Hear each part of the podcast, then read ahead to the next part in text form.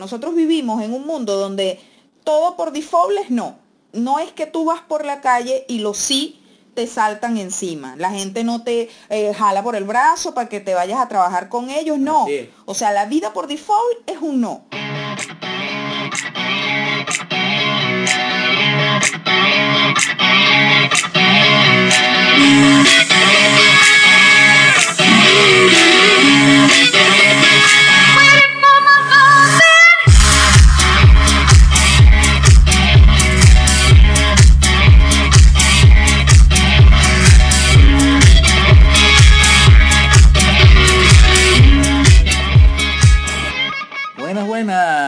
¿Cómo están?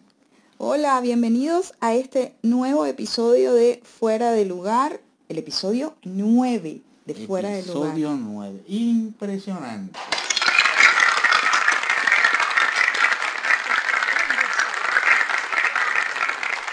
Todo lo que hemos sobrevivido. Hemos sobrevivido hasta el coronavirus. bueno, esperemos que seguimos, sigamos sobreviviendo. Hay que tomar las precauciones, hay que lavarse las manos y en lo posible quedarse acá. Mi nombre es Edismar, soy community manager. Bueno, esto siempre lo digo, pero igual por si ustedes este es el primer episodio que están escuchando de este podcast, sepan quiénes somos y por qué estamos acá. Yo me dedico a gestionar contenidos para redes sociales y diseñar estrategias digitales para emprendedores y pequeños negocios. Eso es lo que hago. Impresionante el currículum de Eddie. Yo soy Daniel y soy informático. Este episodio es súper chévere y nosotros estamos seguros que les va a encantar. Y se nos ocurrió porque, eh, bueno, se me ocurrió a mí realmente, porque estaba leyendo una, un, un post en un blog de una persona que decía que todo lo que tenía le había costado muchísimo y las demás personas creían que era que ella había nacido con suerte. Exactamente. Entonces a mí se me ocurrió y se lo propuse a Daniel. Le dije, ¿por qué no hacemos un episodio dirigido a todas esas personas que creen que es que los demás son lechugos y todo les ocurre porque, porque fulano sí tiene buena leche? Yo creo que hay un, equilibrio entre, entre ambos factores, ¿no? O sea, obviamente nosotros lo que queremos demostrar acá es el peso que tiene todo lo que hacemos sobre nuestra vida en general. Sin embargo, necesariamente hay que reconocer que en algunos, algunos momentos de la vida siempre hay un, factor de, de suerte porque por el simple hecho de que no todo depende de nosotros mismos, sino que siempre hay factores externos que no controlamos que afectan todo lo que estamos haciendo. Entonces siempre hay un porcentaje de suerte, no, no, no, hay, que, no hay que defenestrar a la suerte de todo esto, pero lo que queremos hablar es justamente de todo lo que no es suerte, todo lo que podemos hacer para alcanzar un fin, todo lo que depende de nosotros. Bueno, no sé, Daniel, yo creo que sí hay personas que tienen más facilidad que otras para conseguir las cosas, bien sea porque nacieron en una clase no sé, privilegiada y, capaz sus padres tienen mucho dinero o heredaron. Sí, bueno, un tema ya de, contexto de vida. Exacto, entonces los que tienen esas, eh, que nacen con esas circunstancias privilegiadas, van a tener muchísima más facilidad para alcanzar lo que puedan ser sus metas, sus objetivos, porque tiene un componente que, que es como que nacen con un plus. Claro, porque eso es justamente a lo que me refiero cuando hablo de todo lo que no controlamos. O sea, esa persona no eligió nacer rica, ni tampoco se elige nacer pobre. Esas son cosas que no controlamos y ahí sí podríamos hablar, digamos que de suerte, David. ¿Qué suerte tuviste? Que tus padres son millonarios, multimillonarios y es a eso a lo que me refiero. Exactamente. Y así como acabo de poner ese ejemplo de alguien que nace con mucho dinero y se le hace mucho más sencillo alcanzar sus metas, también hay casos de personas que nacen, vienen de orígenes muy humildes y logran grandes cosas. Totalmente de acuerdo. Entonces, ¿qué es lo que hacen? Nosotros no sabemos qué es lo que hacen los demás, para empezar por ahí. Nosotros le vamos a hablar de lo que a nosotros nos funciona porque ni somos famosos, ni somos exitosos. Esto no se trata de ser famoso tampoco. Exacto, esa, esa tampoco es nuestra intención. Se trata de metas, se trata de conseguir metas. y cómo llegamos a las metas. Entonces, nosotros lo que queremos compartir con ustedes es esas cosas que a nosotros nos funcionan para alcanzar nuestros objetivos o que nos han funcionado y que muchas veces hacen que algunos amigos o miembros de la familia nos digan, coño, pero tú sí tienes suerte. Llegaste allá y ya estás haciendo tal cosa y, a mí me lo han dicho. Sí, sí, sí, yo sé que te lo han dicho. Y entonces quiero eh, compartir con ustedes que no es cuestión de suerte, no, no es cuestión de leche, como decimos en Venezuela, sino que aunque no hayamos logrado todas las metas que nos hemos propuesto, sí tenemos una vida con la cual nos sentimos satisfechos, sí cumplimos con las obligaciones que tenemos y bueno, lo otro es que la serie continúa, ¿ok? O sea, no es que nosotros, ok, nos sentimos satisfechos y ya, eh, nos quedamos quietos. Bueno, nosotros por naturaleza no nos quedamos quietos eh, casi nunca, pero el tema es que la vida continúa, seguimos buscando metas, pero bueno, creemos que en este momento hemos ya conseguido cosas y bueno, e, es lo que queremos contarle, todo lo que está detrás de eso. Hay muchas cosas que a nosotros nos han salido mal, eso es lo primero que queremos decir. Hemos tocado muchísimas puertas y nos han dicho que no, hemos hemos tenido muchísimas ideas que luego no han prosperado, pero eso no es lo que le queremos contar en este episodio, sino que nos queremos enfocar en aquellas cosas que hemos hecho y que nos han ayudado a lograr los objetivos. ¿Para qué? Para impulsarlos a que ustedes también hagan, a que ustedes también lo intenten y estén cada vez más cerca de alcanzar los objetivos que se proponen. Entonces, nosotros hicimos una lista de cinco cosas cuatro, de cinco cosas. De cinco. Pudiesen ser muchos más, ¿ok? Lo que pasa es que eh, tratamos de este, resumir lo que consideramos más importante. La primera de esas cosas que ustedes deben considerar al momento de alcanzar o al momento de trabajar por esos objetivos que tengan planteados es estar dispuestos a hacer sacrificio. ¿Qué quiero decir con esto o qué les queremos decir con esto? Que muchas veces tenemos una meta pero es como que todo lo que rodea a nuestra propia circunstancia no está dado para que nosotros alcancemos eso. Por ejemplo, quiero tener mi propio negocio, pero ahora tengo que trabajar porque necesito un ingreso fijo para subsistir. ¿Qué puedo hacer mientras trabajo en esta tienda para acercarme cada vez más a tener mi negocio? Entonces, una de esas cosas que podemos hacer es aprovechar los ratos de esparcimiento, no me voy a meter con los ratos de descanso porque todos tenemos que descansar, nos quedamos entonces hasta sin dormir. Pero los ratos de esparcimiento, esas dos horas que pasamos viendo una serie de Netflix o esas tres horas que empleamos en irnos a un parque, a tomarnos unos mates y a charlar con los amigos, podemos emplearlas en trabajar en ese negocio o en esa independencia que queremos lograr. Y ese fue mi caso. Llegué a trabajar empleada en una empresa. En los pocos ratos que me quedaban libres, me enfocaba en estudiar, en prepararme, en armar nuevas propuestas. Trabajaba de lunes a viernes y trabajaba los sábados mediodía. Y el otro mediodía de los sábados que podía, que podía decir, ay, estoy muy cansada, me voy para la casa. No, yo organizaba talleres, atendía clientes. De hecho, me levantaba de lunes a viernes mucho más temprano, tres horas antes, para poder aprovechar ese tiempo en hacer algo productivo para mi negocio. Entonces, lo primero es que tienen que estar dispuestos a hacer sacrificios para cambiar esa realidad que están, su realidad actual o alcanzar esos objetivos lo de, hacer sacrificios. Todo lo que nos planteamos en la vida generalmente te implica un sacrificio de algo. Hay muchos ejemplos sobre eso. En tu caso, que viene de la dependencia, te fuiste a la independencia ya desde Venezuela, pero hubo una, una transición allí entre una cosa y otra, es uno de los mejores ejemplos para eso. Cuando queremos emprender, muchas veces queremos llegar y decir, bueno, mira, quiero emprender y ya, pues dejo todo lo que estoy haciendo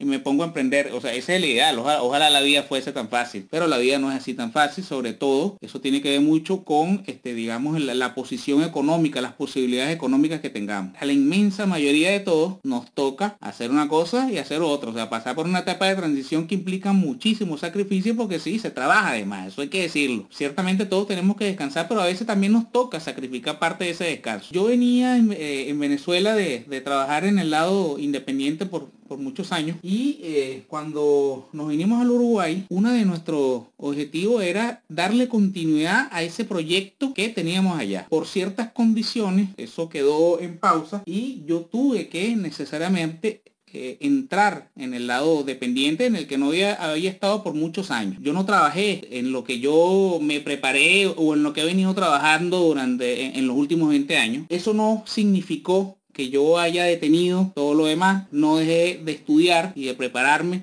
Justamente eso me lleva a otro tema, ¿no? Una de, de las principales razones por la que nosotros elegimos el Uruguay, además de que ya lo conocíamos, conocíamos a su gente, nos había gustado la ciudad, nos había gustado el trato de las personas, pero también Uruguay es un país con muchas oportunidades para los informáticos. Uruguay es una fábrica de software. Yo no conseguí en las primeras de cambio estar en un empleo informático, estuve un tiempo en, en otro trabajo, pero haciendo cosas, estudiando, investigando sobre las empresas locales. Recuerdo que, que me llamaron a una entrevista justamente cuando estaba trabajando tuve que negociar el horario de la entrevista. Se dio esa entrevista. Yo recuerdo que sentí que me, que me fue muy bien y bueno, comenzamos a trabajar. Allí pude darle continuidad más o menos a lo que yo venía haciendo porque recuerdo que una empresa que trabajaba con cosas muy parecidas a lo que yo venía trabajando en Venezuela. Yo en Venezuela trabajaba en el lado de los ERP financieros. Allí comencé a trabajar también con ERP financieros. Lamentablemente no se pudo continuar con eso. Comencé a buscar nuevamente, reforcé un poco el tema del aprendizaje. Sabemos cómo es el área de, tecnología donde hay que estar en constante aprendizaje. Yo descuidé eso un poco en Venezuela con el trabajo independiente que me exigía muchísimo tiempo. Tiempo de viaje, tiempo de traslado, tiempo de atender a los clientes en sitio, etcétera. Eso me hizo quedarme atrás con ciertas cosas que bueno, en esta transición que vino luego del segundo para el tercer trabajo, aproveché y reforcé. Recuerdo que este, en ese momento asistí a varias entrevistas, recibí varias ofertas de trabajo. Hubo varios factores que yo tuve en cuenta para la decisión que tomé, que es en la empresa donde estoy hoy en día, que bueno, este, creo que fue una excelente decisión por todo lo que eso ha representado en mi vida, por, por el, el buen clima de trabajo, por todo lo que he aprendido y lo que sigo aprendiendo. Creo que fue una, una muy buena decisión. Eso fue algo que pasó por también una etapa de, de revisión y de, de, mirar el contexto, que vamos a ver qué estamos, vamos a ver esta empresa, qué es lo que hace, qué no hace, hacia dónde va en qué rubro está, a qué clientes atiende. Esas son cosas que se hacen previo, incluso a una entrevista. Eso tiene que ver con la preparación ante estos momentos. Entonces, si estamos buscando trabajo, es necesario que nosotros mínimamente investiguemos a la empresa qué tipo de clientes atiende, en qué rubro está, Okay, ¿Qué hace? ¿Qué productos tiene? Ese trabajo de investigación previo te va a ayudar a tomar una decisión. Y en el caso no de la gente que trabaja, sino de que tiene un negocio y va a buscar un cliente o quiere ofrecer un nuevo servicio a un segmento determinado de clientes o a un cliente específico. Aplicamos lo mismo. Prepararse por una entrevista por el lado dependiente y prepararse por una primera reunión con un cliente dentro del lado independiente es más o menos lo mismo. Hay que estar preparado para la conversación que se va a dar y eso implica una, una, investigación previa. Claro, dependiendo del contexto, no, es lo mismo una entrevista laboral que una entrevista con un cliente donde estás ofreciendo su servicio. ¿okay? Hay cosas que debes hacer y no hacer en un lado u otro, pero a grosso modo es más o menos lo mismo. ¿okay? Nos estamos preparando, estamos conociendo al otro. En el caso del trabajo dependiente, el otro es la empresa que te va a entrevistar. En el caso del lado independiente es el cliente al que estás conociendo, con el que estás comenzando de un periodo en el que eh, vas a ir procurando reforzar, reforzar primero que nada la confianza en ti y en lo que haces. El tercer punto que nosotros les queremos compartir hoy tiene que ver mucho con insistir, no conformarse con las respuestas negativas. Esto a mí me encanta porque yo soy más de insistir, siempre estoy como insistiendo. Lo hago porque nosotros, es lo que yo creo, nosotros vivimos en un mundo donde todo por default es no. No es que tú vas por la calle y los sí te saltan encima. La gente no te eh, jala por el brazo para que te vayas a trabajar con ellos, no. O sea, la vida por default es un no. Entonces, ¿qué es lo que pasa? Que la gente se ladilla y no insiste y dice que, ay, bueno, ya hice esto y no voy a insistir más porque ya me dijeron que no. Y no se trata de eso. Primero, se trata de que si no preguntas, la respuesta siempre va a ser no. Si te ladillas y no insistes más, capaz esa puerta que pudiste abrir, ya no la vas a abrir. Ojo, tampoco es que hagas que te odien de tanto insistir. Eso depende también del contexto. Exacto. Y no, y de la creatividad que le pongas a esa manera en la que estás insistiendo. Por ejemplo, en mi caso yo ofrezco un servicio específico. Si yo le hablo a un posible cliente de ese servicio y esa persona me ignora y luego le vuelvo a presentar el mismo servicio y me vuelve a ignorar, pues ya no le presento la misma vaina. Trato de buscar de qué manera lo que yo ofrezco le puede solucionar a él un problema, le puede ayudar en su negocio y es lo que trato de ofrecerle. No es que se conviertan en una ladilla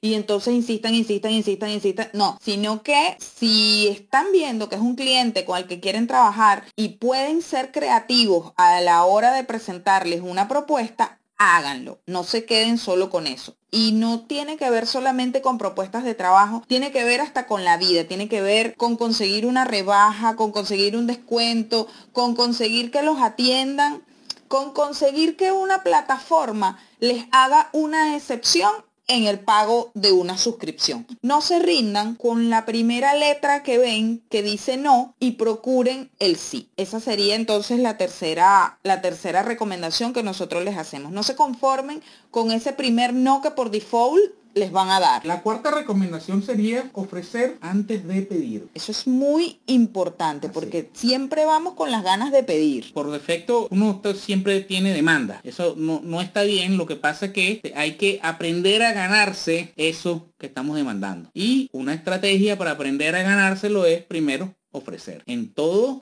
de la vida. Esto aplica.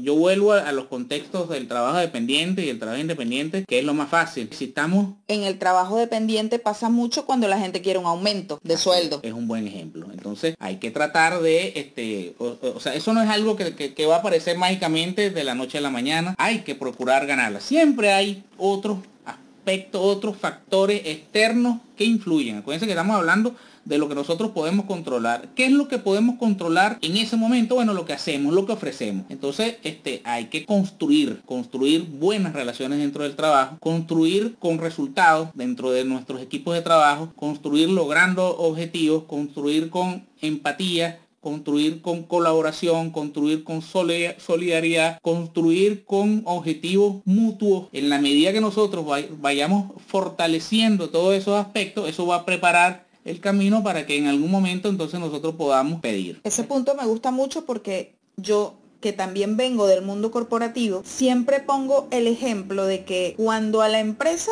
donde estoy le va bien, a mí me va bien. Y no es que yo, ay, tengo puesta la camiseta de la empresa. No, sino que, es, no tiene nada que ver con eso. Tiene que ver con que en la medida en que yo ponga el compromiso que tengo que poner, esa empresa va a obtener los resultados para los que a mí me contrataron. Entonces yo aprieto una tuerca y si yo dejo de apretar esa tuerca, las cosas no van a funcionar como tienen que funcionar. Entonces, estoy ahí para apretar la tuerca y en ocasiones para ver qué otra tuerca puedo apretar y ayudar a que la empresa consiga sus objetivos. Eso tiene que ver también con la proactividad Exactamente. El quinto punto o la quinta sugerencia que nosotros les queremos hacer es que digan la verdad. Y yo sé que esto capaz es como, suena como una obviedad, pero no lo es. Hay muchísimas frases, sobre todo de, mentes millonarias y todas esas cosas. Ah, bueno, pero no vamos a hablar aquí de mentes millonarias. Esto, es un poco serio. Bueno, no, realmente no es un poco tan serio, ¿no? pero, pero no es tan poco serio como ponerse a hablar de mentes millonarias, por favor. Me vas a decir que no te saltan los posts de mentes millonarias. No, no, no, a mí no me saltan ya, yo creo que, que, los, los detesté tanto en algún momento, bueno, no sé si la palabra es detestar, pero los ignoré tanto que ya no me están saltando ni. Que ya el algoritmo no te lo sube. Bueno, yo sé que hay muchas frases de esas cuentas de autoayudas y de emprendimiento que dicen que te lo tienes que creer, que lo tienes que proyectar. Sí, todo eso está muy bien y de hecho nosotros trabajamos, hablamos en el episodio, hace dos episodios atrás, que si no lo han escuchado, los invitamos a que lo escuchen, hablamos de la autoconfianza y de la importancia de creer en uno mismo. Porque eso es verdad todo. Gran parte de lo que dicen en esa cuenta es verdad. Okay. Lo que pasa es que ellos esa verdad la mezclan con otras cosas. Pero es que hay otro peo ahí también. O sea, no es, no se trata solamente de creer en ti mismo. Se trata de que creas en lo que eres. O sea, tú no puedes creer ni puedes decirle a otra persona que tú eres algo que no eres. Así es. Y que tampoco es suficiente con eso. O sea, eso es parte de lo que tú controlas, que tienes que dar lo mejor, pero tienes que estar preparado para, aún cuando es lo mejor, las cosas no salgan bien, porque siempre hay temas que nosotros no controlamos. Y eso es lo que no te dicen los libros de autoayuda, eso es lo que no te dice este, mente millonaria, eso es lo que no te dice. ¿Me explico? Es eso. Entonces, en esta quinta recomendación, nosotros lo que les queremos pedir es que digan la verdad, que digan lo que saben, no ofrezcan cosas que no pueden cumplir. Esto es súper importante. Cuando trabajamos empleados, puede pasar que algún compañero nos dé una mano y nos ayude a cumplir con algún requerimiento que nos están pidiendo, por lo menos en la parte administrativa, los que han trabajado o los que trabajan, que nos escuchan que trabajan en el sector administrativo, saben que muy probablemente algún compañero, algún colega nos puede ayudar a cumplir un objetivo. Pero cuando trabajamos del lado independiente somos nosotros con nuestra propuesta y un cliente. No hay quien nos meta la mano. Entonces, si ustedes ofrecen en una vaina que no saben, van a quedar mal. Se va a romper la confianza porque la persona va a decir o ese cliente va a decir, pero yo te contraté, te pagué para que me hicieras esto y no me lo hiciste. Entonces, ¿qué pasa contigo? ¿Qué pasa con tu credibilidad? Se jodió pa'l coño, quedas como un chanta y ya está listo. Ese cliente no solo no te compra más, sino que no te va a recomendar y te va a recomendar mal. Claro, como, bien dijiste, de ese lado pesa muchísimo más. No quiere decir con esto que el lado dependiente no pese, porque el lado dependiente también pesa un efecto muy parecido, pero el lado independiente, o sea, sobre todo cuando emprendemos desde cero, ¿ok? Cuando, cuando emprendemos con poco capital, cuando hacemos todos esos sacrificios, todo ese sacrificio que hagamos y todo ese creer en ti mismo y todo, todo ese camino, las relaciones que hayamos construido, las podemos echar a la mierda si nosotros nos ponemos a prometer cosas que no pudimos cumplir porque se rompe la confianza, no nos recomiendan, no nos contratan, etcétera, etcétera, etcétera. Esas son las cinco recomendaciones que nosotros les queríamos hacer. La primera, que estén dispuestos a hacer sacrificios porque siempre los van a tener que hacer en mayor o en menor medida, que se preparen para las oportunidades. Es la número dos, las oportunidades existen. Tenemos que estar preparados para esas oportunidades. La tercera es que insistan, no se conformen con la primera respuesta que por default es no, no se conformen con eso y exploten su creatividad. ¿De qué manera puedo hacer que esta persona me diga que sí? ¿O de qué manera puedo ofrecer este servicio en el que creo y que me parece que es conveniente para que las personas lo acepten, lo miren de una mejor manera? La cuatro, que estén dispuestos a dar antes de pedir. Y aplica muchísimo, Daniel puso un ejemplo genial con el tema del, empleo, de cuando quieres pedir un aumento o todo lo demás, hacerte necesario, pero también aplica en el caso de los emprendedores cuando queremos construir relaciones de colaboración, cuando queremos que alguien vaya a nuestro podcast o cuando queremos que alguien recomiende nuestros productos, entonces tenemos que estar primero dispuestos a dar. ¿Qué le puedo dar a esta persona para que esté dispuesta a colaborar Y por último, decir la verdad, no ofrecer cosas que no están a nuestro alcance. No tiene nada que ver con nuestra capacidad, tiene que ver con nuestra realidad. ¿Qué está a nuestro alcance hacer? No llenarse de clientes y después no lo pueden atender. En fin, digan siempre la verdad para que no se rompa la confianza. Pero nosotros siempre dejamos algo para el final, para todas las personas chéveres que se quedan hasta el final, porque tenemos, yo insisto mucho con esto, porque es algo que se me grabó en el cerebro. Yo tengo una amiga que me dice, ay, sí, empecé a escuchar el podcast, pero me quedé por la mitad, no llegué hasta el final. Entonces al final nosotros siempre les dejamos una, una última última recomendación a toda esa gente fiel que nos escuchó hasta acá. No quemen los cartuchos antes de tiempo. Esa, esa frase se dice por acá, por el, acá en el sur. En, Venezuela es más o menos así. En Venezuela se usa mucho, sino quemar los cartuchos, no, malgastar, no malgastar oportunidades. No malgastemos oportunidades, porque a veces la ansiedad nos hace apurarnos. Ah, yo soy así. Tú eres así. Entonces hay que tener mucho cuidado, también dependiendo del contexto. Hay situaciones diferentes donde se puede presentar esa ansiedad, pero este, ese apuro que tenemos por mandar el mail, por hacer esa llamada. Me pasa. Estoy trabajando en eso. Nos pasa todo y no consideramos el timing, que es ese momento adecuado en la relación para decir cosas, para eh, mostrar cosas. Exacto. Entonces rompemos una posible oportunidad porque la ansiedad nos hizo adelantarnos a cosas que en determinado momento no teníamos que exponer. Eso pasa mucho, muchísimo en el lado independiente, que cuando estamos emprendiendo, cuando estamos ofreciendo por primera vez nuestros productos o servicios, decimos tantas cosas. Hablamos de más. De pronto, una primera reunión podría ser un, es un ejemplo, hablar de más, decir cosas que no nos están preguntando. De pronto, bueno, vamos a imaginarnos incluso el, el, efecto contrario que puede producir. Está bien que nos preparemos, está bien que conozcamos a ese cliente, pero de pronto comenzamos a decir cosas del cliente que no nos están preguntando. El cliente va a decir, bueno, ¿y qué pasó aquí? O sea, sí, obvio. todo, eso que me está diciendo es obvio. O sea, eso es lo que yo hago, pero yo no se lo estoy preguntando en este momento. Y eso puede causar ya una barrera dentro de la relación. Exactamente. Cuando yo trabajo mucho en eso porque yo soy más de ir y confrontar, porque soy inmediatista, me gusta ver los resultados, entonces hay que, eh, Daniel es experto en esto de medir los, de tomar la temperatura, se trata como de tomarle la temperatura a la relación, en qué punto está la relación como para que yo pueda ofrecer esto. Mejor dicho, imposible. Yo no soy experto en eso, ojo. Es parte de, todo el aprendizaje que yo tuve con, con mi socia Venezuela. Parte de las muchas cosas que aprendí fue esa. Todavía no soy ningún experto, pero sí, este, me enseñó a medir en qué momento está una relación y bueno, para poder decidir si decir algo o no, o mostrar algo o no. A mí lo que me ayuda con eso es dejar enfriar si me están haciendo una pregunta, ojo, siempre que se pueda, pero tratar de dejar enfriar lo más posible y responder ese mail con la cabeza fría. Si quiero mandar una propuesta de servicio,